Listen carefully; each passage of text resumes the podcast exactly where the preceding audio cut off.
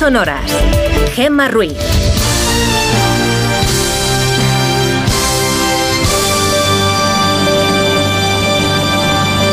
Son las 5 y 7 de la mañana, las 4 y 7 en Canarias. Buenos días.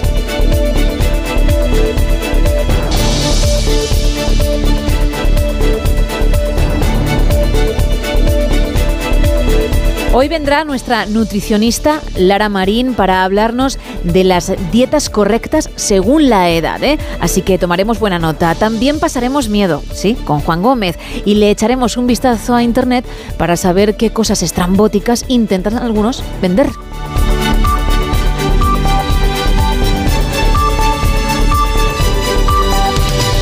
Arrancamos, Isa, con la meteorología. Cuéntame qué día nos va a hacer hoy. Pues hoy será un jueves nublado en el tercio norte y un jueves soleado en el sur. Mismo día, pero situación meteorológica completamente distinta. Empezamos en el norte, donde desde primera hora del día los cielos estarán cubiertos, unas nubes que van a estar toda la jornada presentes en sus cielos. Además, se esperan precipitaciones débiles en la zona de los Pirineos, así como en el área cantábrica. Esto en el norte.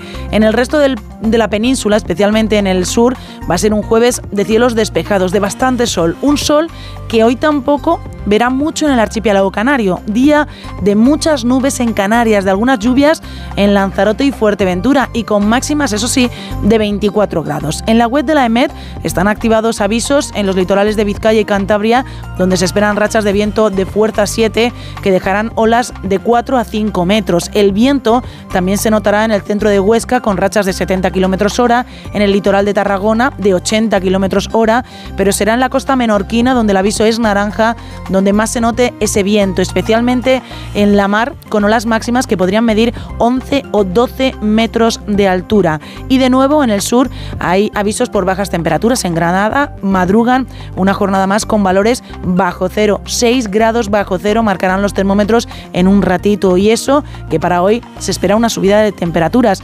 Máximas de 20 grados en Tarragona, de 13 en Toledo, 11 en Pamplona o 7 en Burgos. Mañana el gran protagonista será el viento. Lo comentamos en 24 horas. Gracias.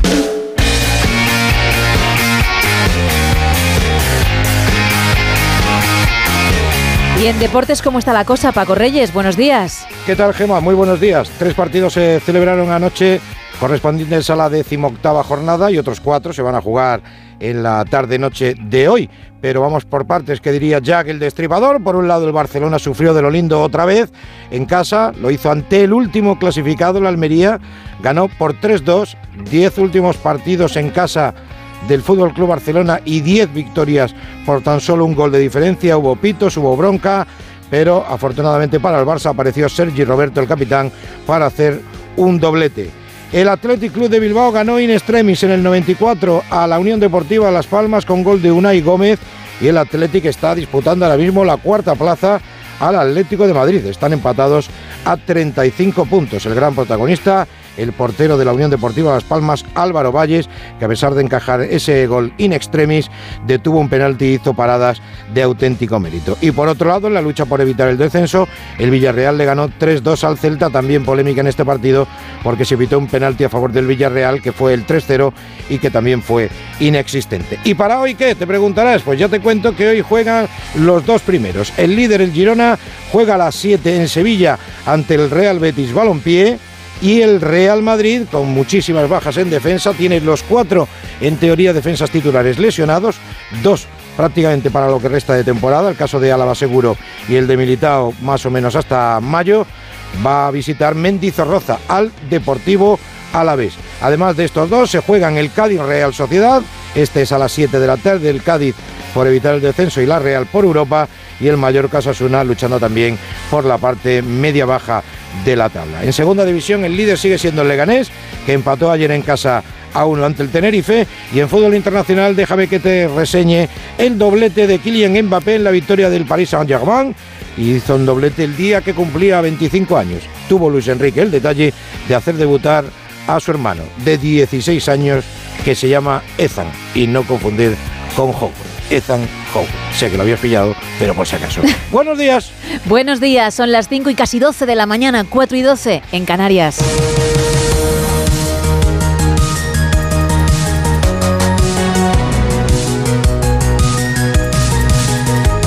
La reunión entre el presidente del gobierno Pedro Sánchez y el líder del Partido Popular Alberto Núñez Feijó será mañana por la mañana y en el Congreso. Ayer, en la sesión de control al Ejecutivo y tras momentos tensos entre ambos, Sánchez dio luz verde al encuentro, pero con una condición. Diálogo cuando quiera, como quiera, sobre lo que quiera y donde quiera. Pero diálogo y no berrinche.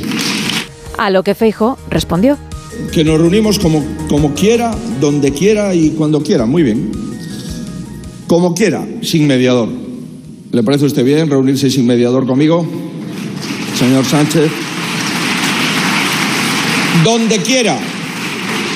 En Ginebra no, en el Congreso de los Diputados. ¿Cuándo? El próximo viernes. ¿Y cómo? Sin soberbia, sin imposiciones y con un orden del día oficial. Por tanto, señorías, si usted quiere, nos vemos el día 22, fecha elegida por usted. Y así será, mañana.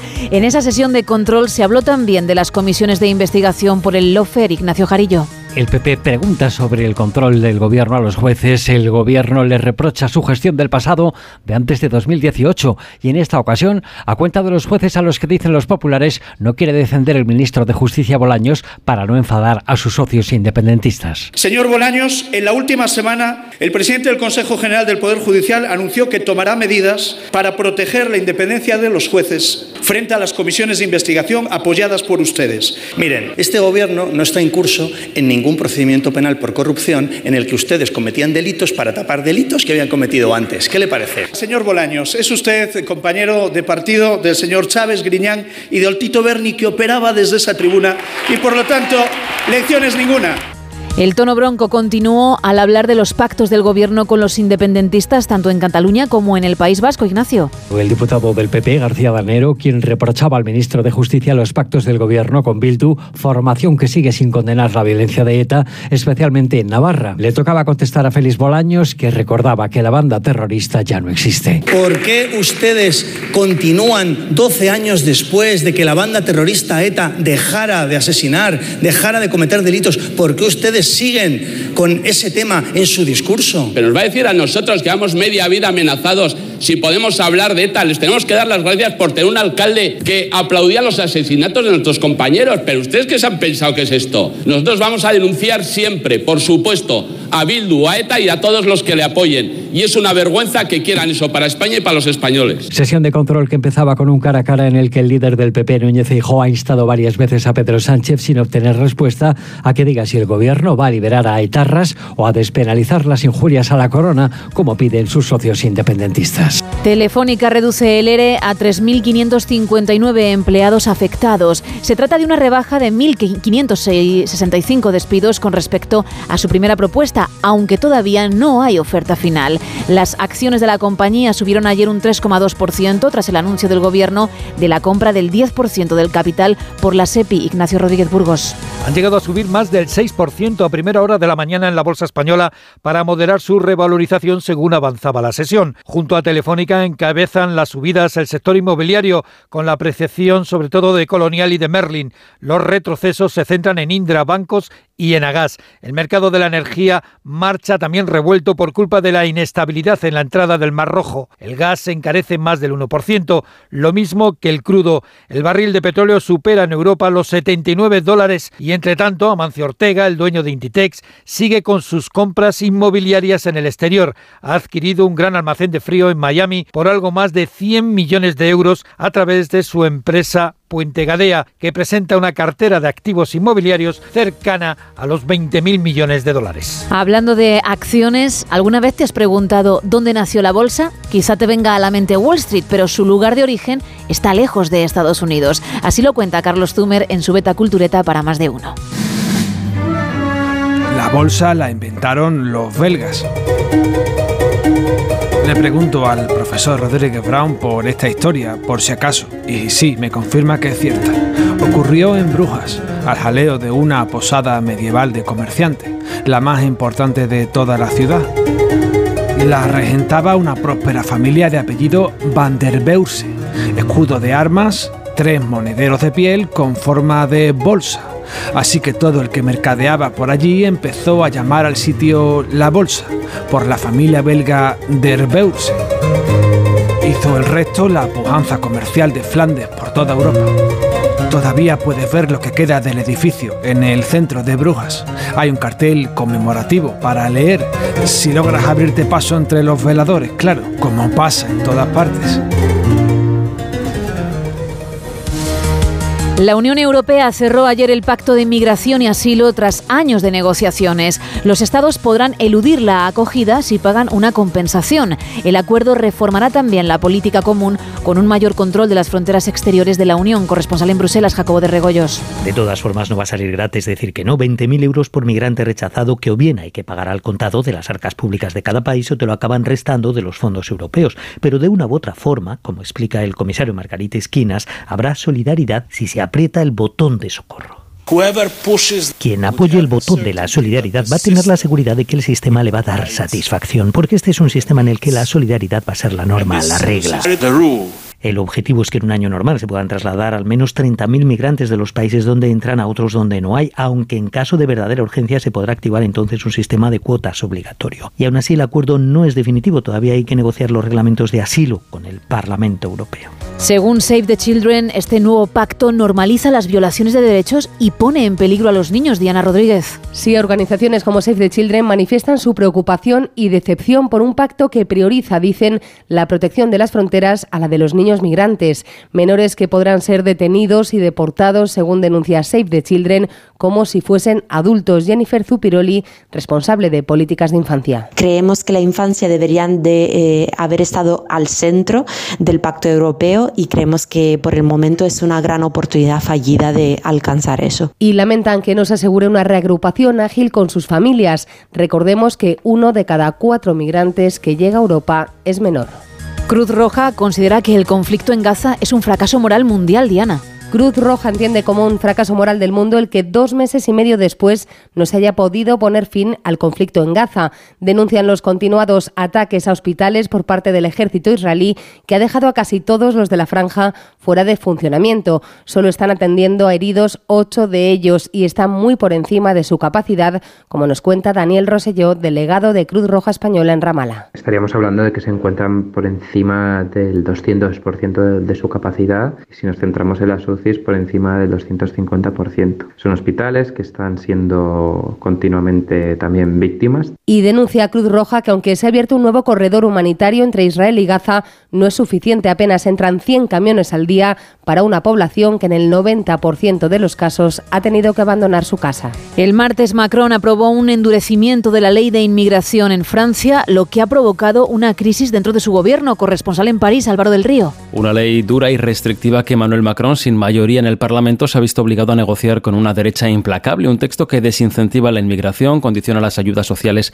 a los extranjeros no comunitarios y facilita las expulsiones. También regulariza a ciertos trabajadores sin papeles, pero caso por caso, ley que hasta votó la ultraderechista Marine Le Pen, más por táctica política que por convicción, reivindicando una victoria ideológica, aunque la primera ministra Elisabeth Borne insistía esta mañana en que se trata de una maniobra política y que los votos lepenistas no fueron decisivos, que no quieren sus votos. Sin embargo, este giro a la derecha ha abierto una crisis en el macronismo. El ministro de Sanidad ha dimitido y el presidente ha recurrido al Constitucional por si en la ley hubiera disposiciones contrarias a la Carta Magna.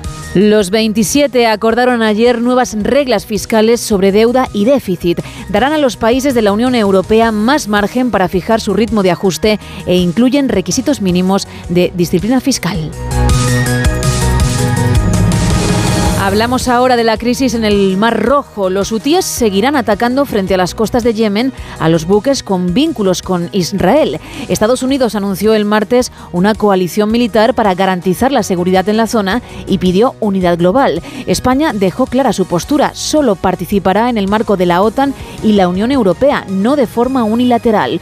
Los expertos en relaciones internacionales, Eduardo Saldaña y Fernando Arancón, explicaron en Gelo qué está ocurriendo en la zona y cómo nos puede afectar. Este movimiento, grupo armado yemení, no, no estaba muy embocado estos últimos meses, este último, este último año y medio, exactamente, no es muy conocido, pero de repente están amenazando la, la economía internacional, ¿no?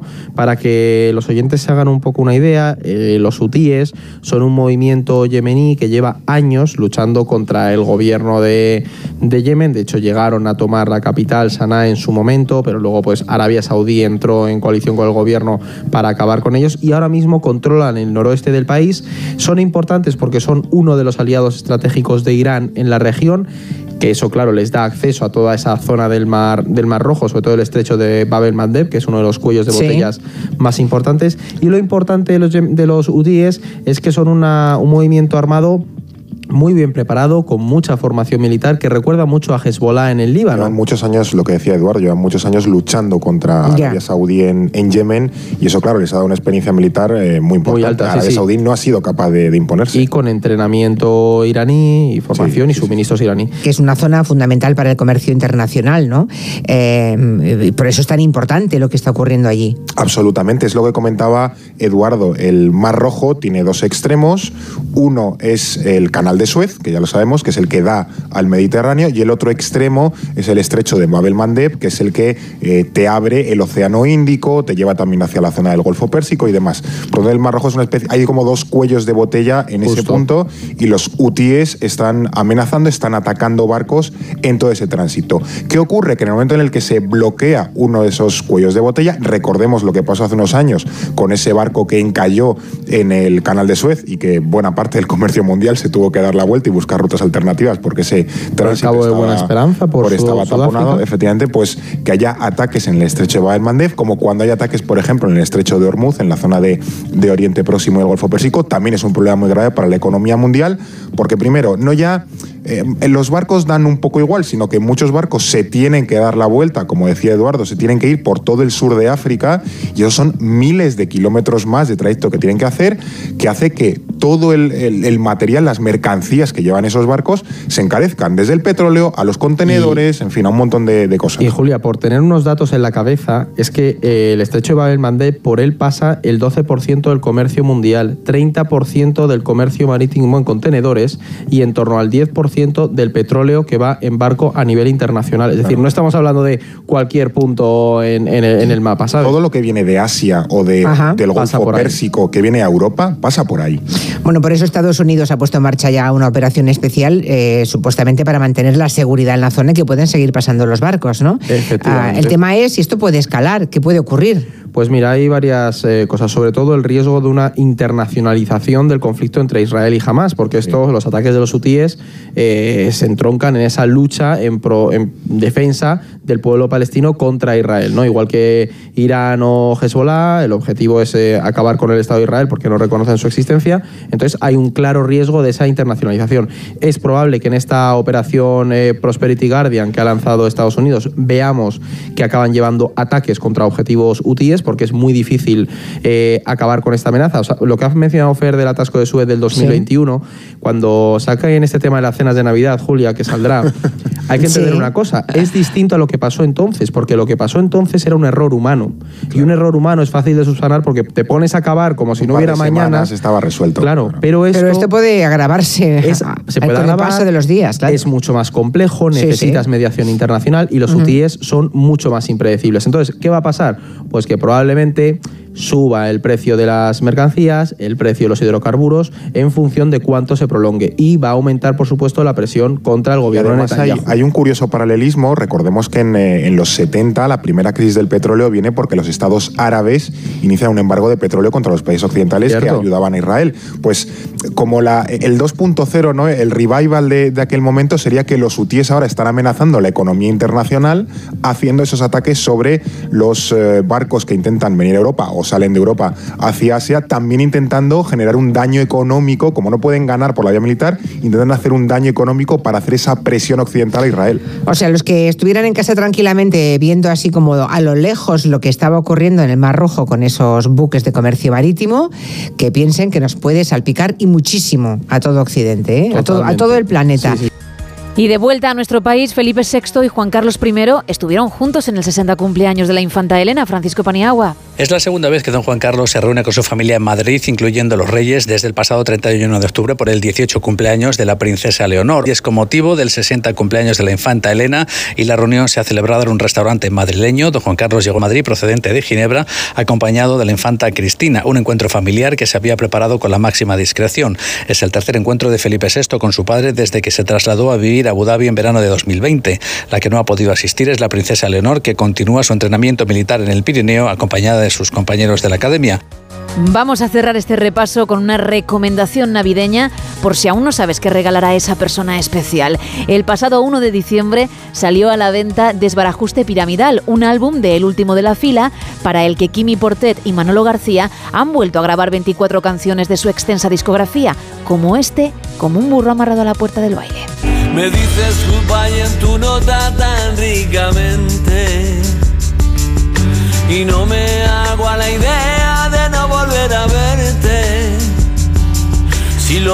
llego a saber, mi moza, no te bajo el puente. Me tiré de cabeza y me arrastró la corriente. Este es mi destino, al cabo de la calle estoy.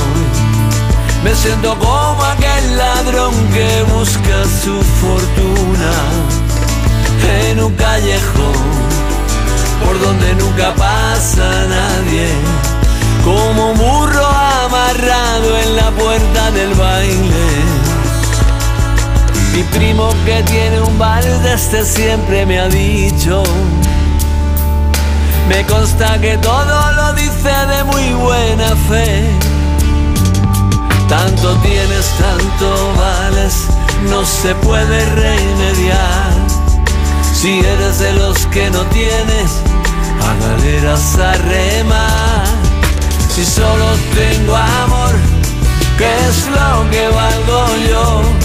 Si tengo ganas de bailar, ¿para qué voy a esperar? Ahora necesito amor, es mi única ambición. Como yo no sé bailar, a galeras a remar. 5 y 29, 4 y 29 en Canarias.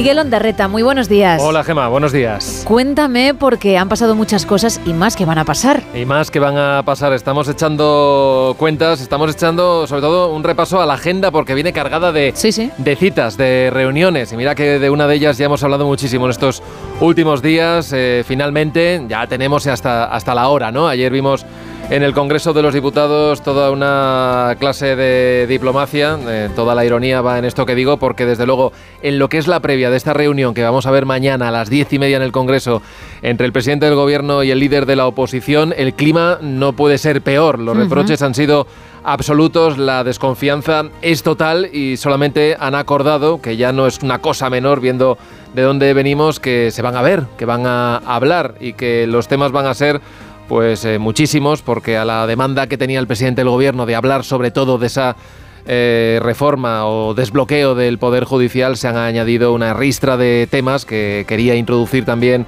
el líder del PP, empezando por la amnistía, empezando también a hablar por lo que va a pasar en Pamplona. Bueno, el caso es que esa cita se va a producir a las diez y media en el Congreso de los Diputados sin muchas posibilidades de que haya un acuerdo. Hay un punto que hemos comentado también, es esa reforma del artículo de la Constitución para acabar y sacar del texto ese texto de disminuidos, esa palabra, ese concepto y cambiarlo por personas con discapacidad.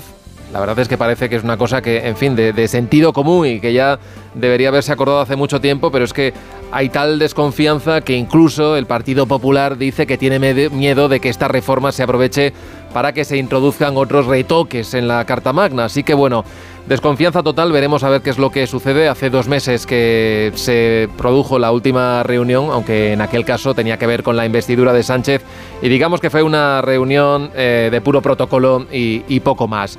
Hay más reuniones en el día de hoy. Hoy tenemos al presidente del gobierno en Barcelona. Se va a reunir allí con el presidente de la Generalitat, Per Aragonés. Tenemos reuniones también en el ámbito de la justicia. Ya sabes que hemos venido contando estos días también esas acusaciones desde el mundo del independentismo, en concreto de la portavoz de Junts, señalando bueno, pues, eh, directamente a jueces con nombres y apellidos por hacer una persecución, más o menos decía, a las causas y al proceso independentista. Bueno, hoy se va a reunir el ministro de Justicia con el presidente del Tribunal Supremo para intentar calmar las aguas.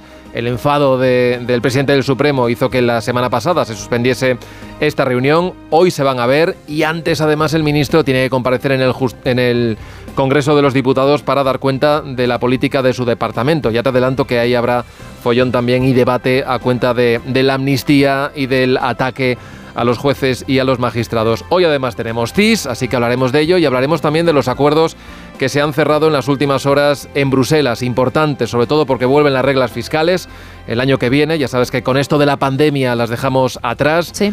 Vuelve la austeridad, pero digamos que con cierta flexibilidad. Ha habido una pugna norte-sur y bueno, pues ganan unos, pierden otros. El caso es que nos vamos a tener que ajustar el cinturón, pero va a haber cierta flexibilidad para que cada gobierno lo vaya haciendo a su ritmo, en un plazo eso sí limitado de cuatro años, prorrogables a siete. Y también importante, y lo vamos a analizar también escuchando lo que dicen las ONG, el acuerdo que ha costado muchísimo alcanzar en materia migratoria, porque es verdad que se endurece en lo que tiene que ver con el, con el asilo y hay un concepto eh, un tanto dudoso, polémico, que es el de la solidaridad flexible, porque cuando los eh, inmigrantes llegan, sobre todo a países del sur como España, lo sabemos muy bien, también a Italia, y en las crisis eh, surgió esa controversia de las cuotas de acogida. Bien, los otros países van a tener que acoger a los inmigrantes, pero van a tener otra opción también, y es la de pagar dinero si no quieren eh, acogerlos. Y se habla de una cantidad, 20.000 euros por rechazar a un inmigrante. Bien, esto ha dado pie a un in interesante debate, no sin polémica, lógicamente, sobre todo muy denunciado por las ONGs que trabajan directamente con estas personas que lo dejan todo, que se echan al mar Sí. para buscar una vida mejor. Así que de todo esto hablaremos en el día de hoy, en la previa de la lotería que llegará mañana, Gema. Es verdad, y qué poquito queda. Empieza oficialmente, dicen las navidades, el día 22 de diciembre, así que nada, estaremos aquí ya con el turrón y con el rosco. Eso es, bueno, yo ya llevo dos Y con el roscones, ¿eh? décimo, y con el décimo. Yo ya llevo dos Solo dos, pocos me parecen. Así me gusta, tú eres de los míos. Gracias, Miguel. Venga, buen día, Mañana chao. más, chao. 5 y 34 de la mañana, 4 y 34 en Canarias. ¡Paren las rotativas! Vale, ya pueden arrancar.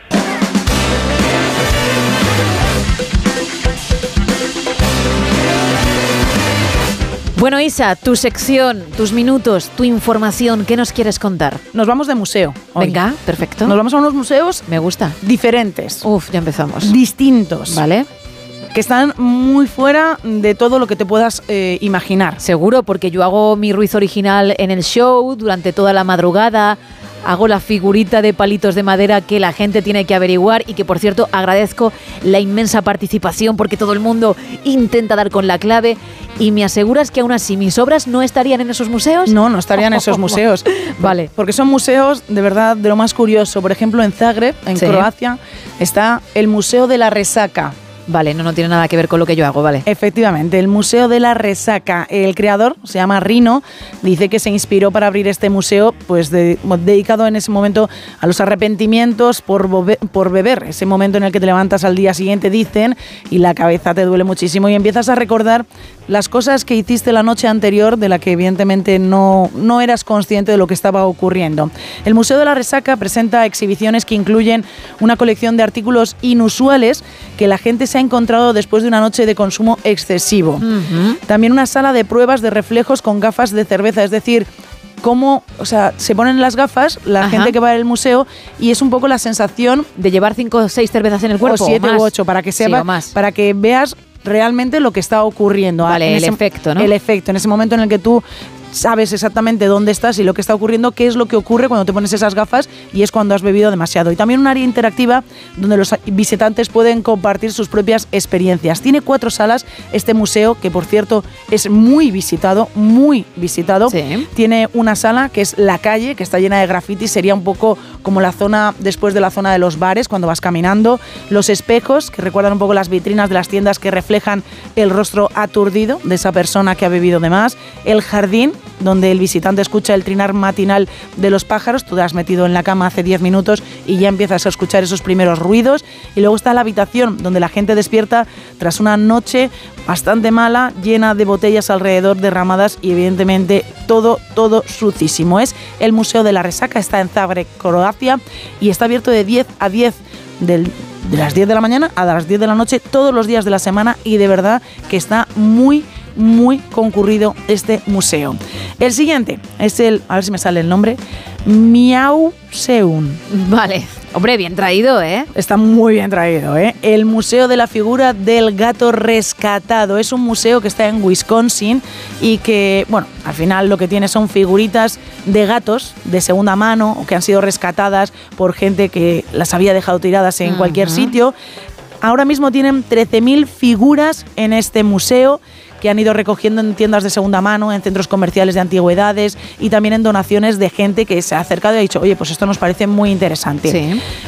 Todo aquello que se consigue en el Miau Museo son, bueno, es para, un, para una organización que rescatan gatos locales. Entonces, la gente, evidentemente, los amantes de, los animales, les gusta ir a ver este tipo de figuritas, a ver este museo y también para, para ver el trabajo de los dos creadores que se llaman Sean y Hillary, que les encantan los gatitos y que, bueno, al final dan todo su dinero a los gatos rescatados de la zona. ¿Y tienes uno más? Tengo uno más. Vale. Tenemos el Museo del Conejito, que está en Altadena, California. El Museo del Conejito. El Museo del Conejito.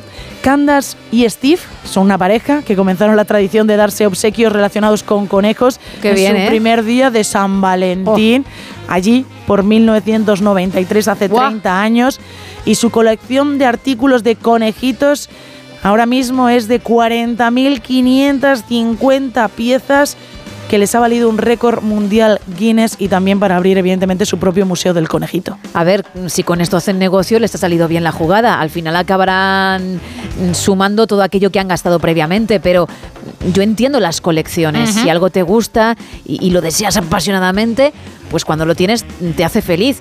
Pero también cuando llegas a estos niveles tiene que cansarte. 40.000 artículos de lo mismo, eso ya no es colección, es obsesión y tiene que ser, pues eso, muy cansino. Muy cansino, pero el Bunny Museum, es decir, el Museo del Conejito, abre los siete días de la semana para que vayas a verlo, desde las 12 del mediodía hasta las 6 de la tarde. Y hay gente que va y hay gente que repite. Hay que recuperar todo lo que nos hemos gastado, por tanto que abra unas cuantas horitas.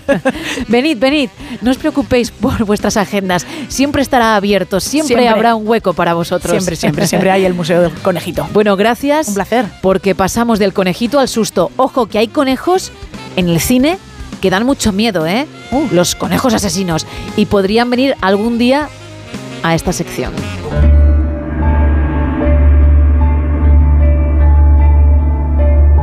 A la de Juan Gómez, aunque hoy no es el caso. Juan, muy buenos días. Muy buenos días, Gema. ¿Quién no ha soñado alguna vez con encontrar un fabuloso tesoro del que quizá exista una legendaria historia? Uno de esos tesoros que fomenten aventuras, lugares de gran belleza y por supuesto el premio final de su descubrimiento. Hoy vamos a conocer las historias, algunas terribles, que rodean al que ha sido bautizado como el tesoro de Forrest Fenn.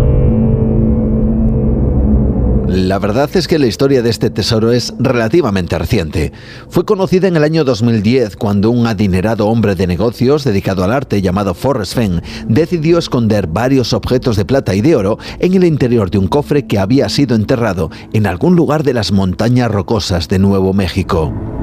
La idea era que pasara el suficiente tiempo hasta que el valor de las piezas alcanzara la friolera de 10 millones de dólares.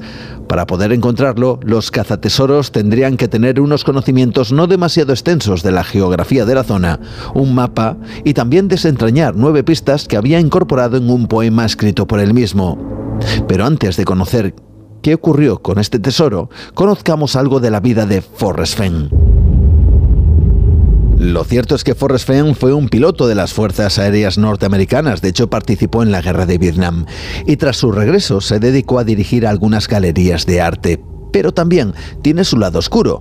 Un año antes de proponer esta búsqueda del tesoro, en el 2009, había estado en el punto de mira del FBI, quienes registraron su casa al ser acusado de quedarse con diferentes artefactos históricos y de valor, aunque finalmente no fue detenido. Al año siguiente se dedicó a proponer esta búsqueda del tesoro que a lo largo de estos años ha arrastrado una suerte de maldición y una serie de trágicas muertes. En el año 2016, un hombre llamado Randy Villu desapareció mientras buscaba el ansiado tesoro de Fenn. Su cuerpo fue hallado por unos trabajadores. Nunca se pudo determinar la causa de su muerte. En junio del 2017, un hombre llamado Jeff Murphy fue encontrado muerto tras caer por un barranco. Su mujer declaró que había ido en busca del ansiado tesoro. Tan solo unos días después, un pastor de Colorado llamado Paris Wallace fue encontrado muerto en la zona antes de desaparecer, le dijo a su familia que estaba buscando el tesoro. Un mes después, un hombre llamado Eric Asbay murió al volcar la balsa con la que descendía el conocido Río Grande mientras buscaba el tesoro de Fenn. La última muerte registrada hasta la fecha ocurrió en marzo del 2020. Un hombre llamado Michael Wayne Sexton, al sufrir un accidente buscando el tesoro, el famoso tesoro, y que acabó con su vida. El asunto fue tan preocupante que hasta el jefe de la Policía Estatal de Nuevo México pidió públicamente a Forrest Fenn que detuviera la búsqueda porque estaba poniendo muchas vidas en riesgo. Y es que desde entonces, más de 300.000 personas han ido en busca de ese tesoro escondido. Eso por no contar la gran cantidad de heridos, incluso detenidos por las autoridades por infringir ciertas leyes. Todo hasta que por fin, al parecer, alguien lo encontró en junio del 2020. De hecho, el propio Forrest Fenn afirmó que alguien había encontrado el tesoro, pero no quiso revelar su identidad, hasta que un hombre llamado Jack Stuff dijo ser el descubridor. Pero aquí no acaba nuestra historia, porque lo cierto es que desde entonces no son pocos los que creen que todo esto fue una estratagema para evitar más muertes y accidentes y que Fenn fue forzado a mentir y crear una historia falsa a riesgo de que fuera acusado por las muertes de la búsqueda de su tesoro. Fenn murió en septiembre del 2020, por lo que ya no podemos saber si la teoría de la ocultación es o no verdad. Esto ha llevado a no pocos a pensar que el tesoro sigue escondido en algún lugar de esas montañas, a la espera de su verdadero descubridor. Buenos días. Buenos días, Juan. Ahí queda, ¿eh? Quien quiera escucharlo otra vez, onda 0.es. 5 y 43, 4 y 43 en Canarias.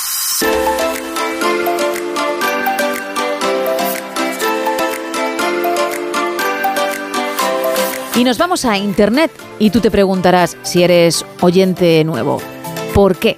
Pues porque de vez en cuando le echamos un vistazo para saber qué artículos la gente intenta vender. Los tiene por casa, se quiere deshacer de ellos y en lugar de ir a un punto limpio o a un contenedor, lo que sea, donde tenga realmente que tirarlo, pues lo pone en la red y si alguien lo compra, se lo quita y encima algunas moneditas se llevan. Bien, hay de todo. Por eso, mm, y de todo malo.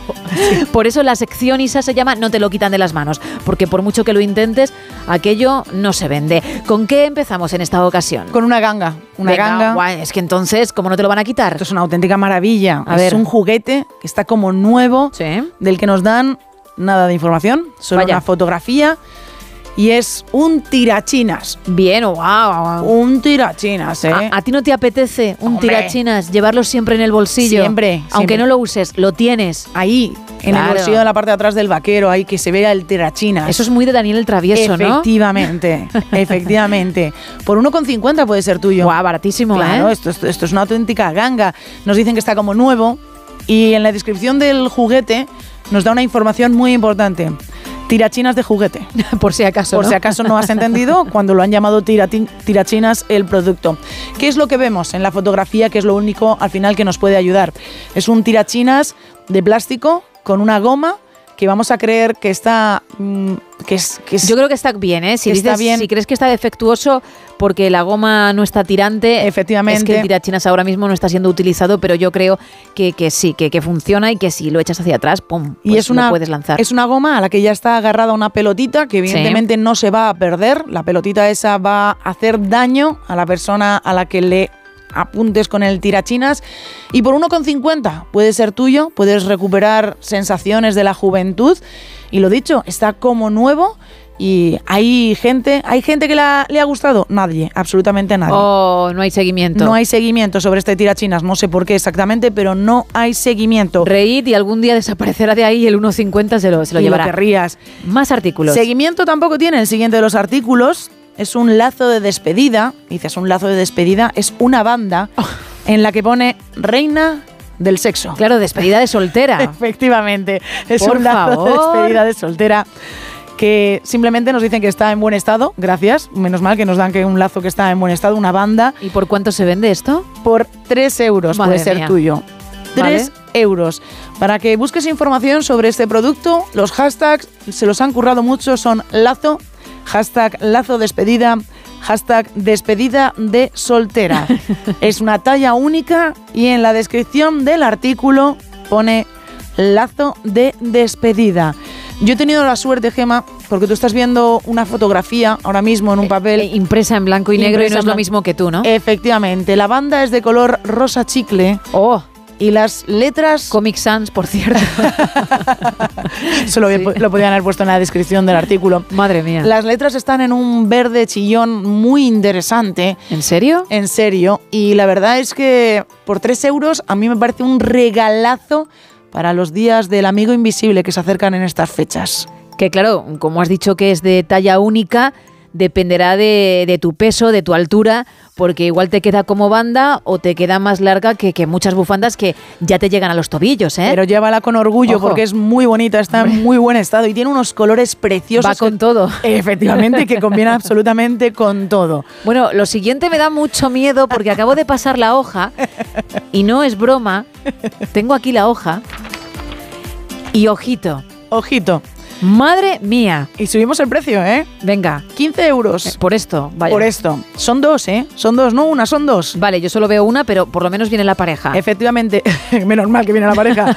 Por dos, Claro, doble susto. 15 euros por dos, ¿qué? Dos ratas horribles para decoración de Halloween. Sí. Ratas horribles lo pone la persona que está intentando vender este producto. Es que está, según el gesto de la cara, en la figura, completamente enrabietada, Sí, sacando ven- los dientes, Se ven ahí los dientecitos. Es una rata de color negro de un tamaño aproximadamente, digamos, decimos como de un palmo. Un palmo, o sea, es bastante desagradable. Y hay dos, dos como ella.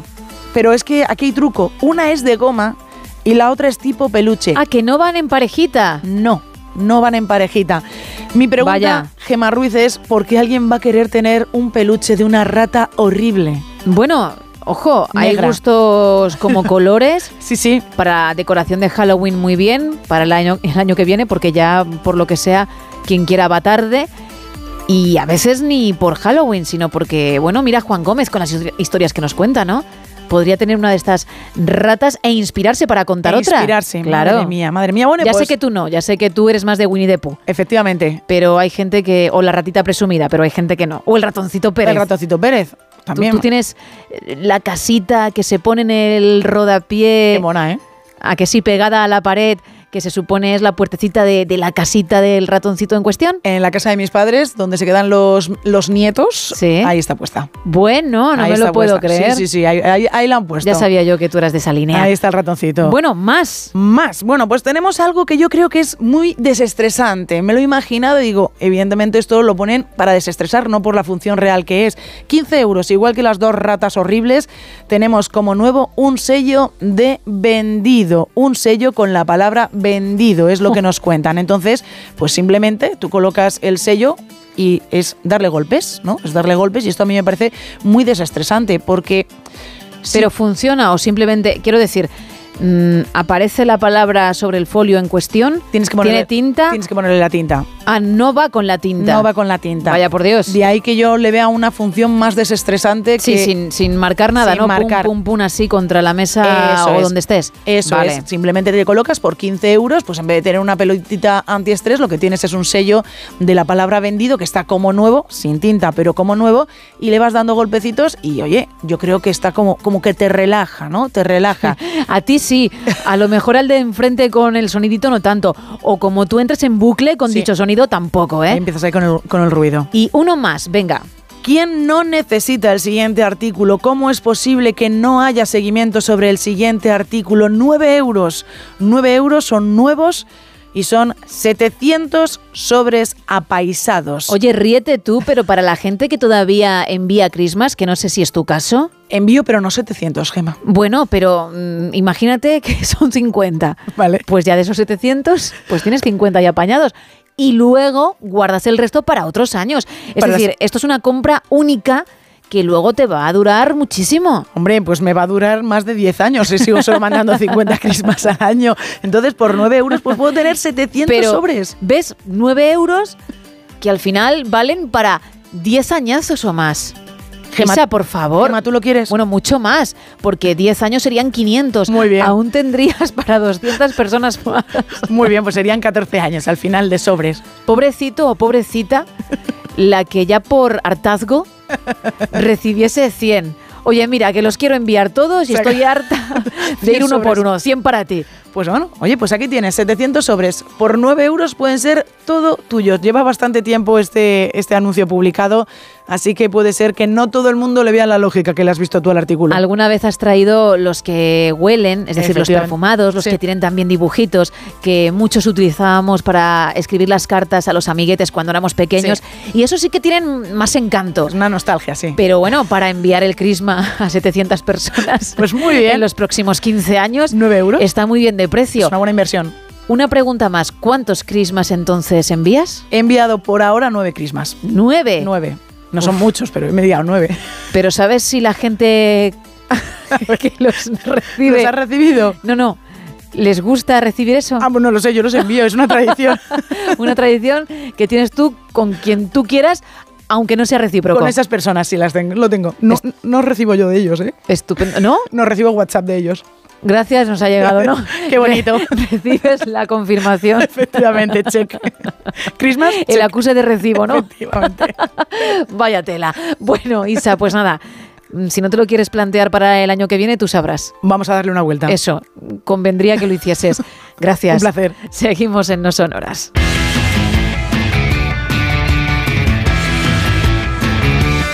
Y lo hacemos hablando de nutrición porque ya me está esperando nuestra nutricionista Lara Marín. Muy buenos días. Buenos días, Gema, ¿qué tal? Muy bien, hoy vamos a hablar de dietas, pero de cómo varía la comida en función también de nuestra edad, a medida que vamos envejeciendo. Sí, esto, aunque nos duela, conforme nos vamos haciendo mayores, pues nos cuesta más perder peso. Yo creo que esto todo el mundo lo, lo vive y lo siente. Sí. Esto es una cosa fisiológica que ocurre y que tenemos que ir adaptándonos también. Sobre todo, yo creo que las mujeres, como, bueno, como nos pasa con muchas cosas, es bastante, bastante mm, agudo cuando viene la menopausia.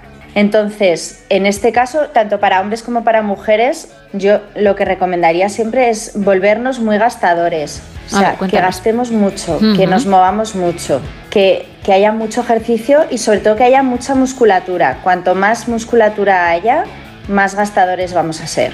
Vale, con lo cual el entrenamiento de fuerza que dicen muchos entrenadores conviene y además cuanto antes empiece uno, mucho mejor, ¿no? Mucho mejor, sí, porque además el músculo tiene memoria y si has entrenado incluso de pequeño, en la infancia, adolescencia, más fácil va a ser hacer más músculo después. Perfecto. Y luego el metabolismo también aumenta cuanto más músculo tenemos. Aparte, tiene beneficios a nivel óseo, a nivel cardiovascular, o sea, es muy importante. Vale. Entonces, primero, muy gastadores.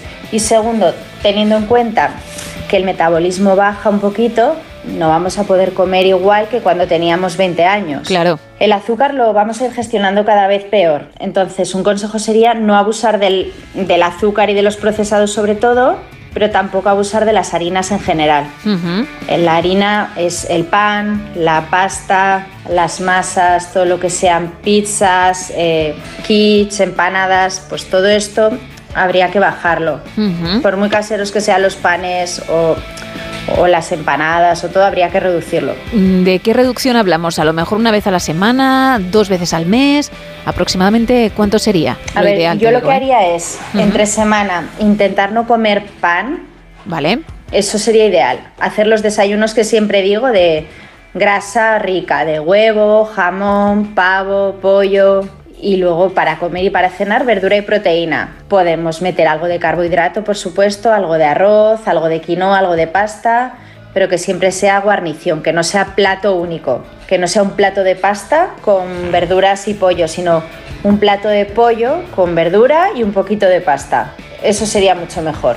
Vale. No abusar de la fruta también, porque la tenemos tenemos la fruta como que se puede comer todo el rato y cuando queramos. Y mucha gente más mayor dice, pero si yo no como, y en realidad está picando fruta toda la tarde, por ejemplo. Entonces la fruta, meterla en el desayuno, un huevo con jamón y unas frambuesas, una manzana, unos frutos secos, eso sería ideal. Y luego no picotear, que para eso ya sabemos que el empezar el día con grasa y proteína va a ser ideal, y el fin de semana, que lo que suele pasar es que hay más, más entrada de caloría, hay algún vinito, hay algún picoteo, pues el fin de semana movernos mucho. Vale. O sea, empezar el día con una caminata, ejercicio, mucho movimiento y luego ya metemos. Perfecto. Pues Lara Marín, ¿te parece que recordemos tu Instagram, la red social en la que los oyentes te pueden encontrar para que le echen un vistazo? Claro, Lara guion bajo Marín, guion bajo López. Perfecto, pues muchísimas gracias y hablamos en unos días, ¿vale? Genial, Gema, gracias. Un abrazo. Otro para ti. Tres minutos para llegar a las seis, las cinco en Canarias, bajamos el telón. Mañana más, pero en versión express, a partir de las 3 de la madrugada, de las 2 en Canarias. Que pases un feliz jueves. Adiós.